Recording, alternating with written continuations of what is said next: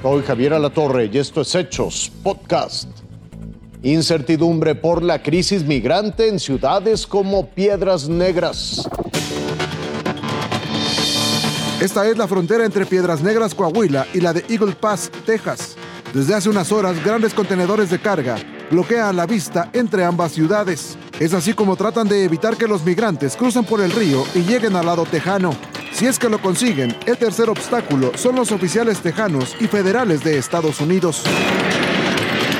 Al operativo le llaman espejo, porque las barreras para los cientos de centro y sudamericanos y de otras nacionalidades comienzan en México.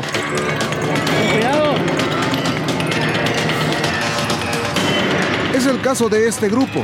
Frenaron el tren en el que se dirigían a Piedras Negras y los 300 migrantes provenientes de Venezuela, Honduras, El Salvador y Ecuador continuaron a pie bajo un sol inclemente. Mientras ellos intentaban llegar a Eagle Pass, 135 venezolanos arribaron al Aeropuerto Internacional de Piedras Negras, deportados de Texas y con destino al sureste de México, antes de definir cómo los harían llegar a su país. Con información de Irene Zapata, Fuerza Informativa Azteca. Protestan familiares de pacientes neurológicos porque no hay medicinas.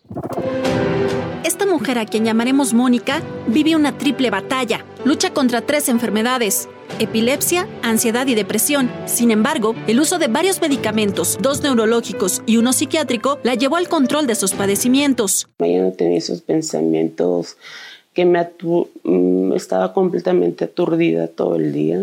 Ese bienestar duró alrededor de un año porque uno de los medicamentos psiquiátricos, la mitriptilina, empezó a escasear en este 2023. Iba a Cuernavaca, farmacia por farmacia, no había Ciudad de México y no hubo. Fue entonces cuando esta madre de tres hijos buscó otra opción, importar ese medicamento desde Estados Unidos. Pues el precio es el triple pero es todo es un riesgo porque no sabes si va a ser el medicamento. Una práctica que según organizaciones civiles aparece ante el desabasto de estos medicamentos. Quien tiene la posibilidad se va a Colombia, se va a, Europa, ¿no? En Estados Unidos. Por fortuna, Mónica se obtuvo la medicina correcta, pero de nueva cuenta está por terminarse. Su angustia aumenta porque ahora tampoco encuentra uno de los dos medicamentos neurológicos que necesita. Para mí significa el dolor en muchos aspectos. O sea, toda mi evolución se para porque, porque no hay medicamento. Al respecto, la COFEPRIS dio a conocer que esta semana Psicofarma, el mayor productor de esos medicamentos en México, podría obtener la liberación de varios tratamientos para trastorno bipolar, para déficit de atención e hiperactividad y para trastornos de pánico. Pero por el momento, el medicamento de Mónica no está incluido. Por eso, la lucha para obtenerlo continúa.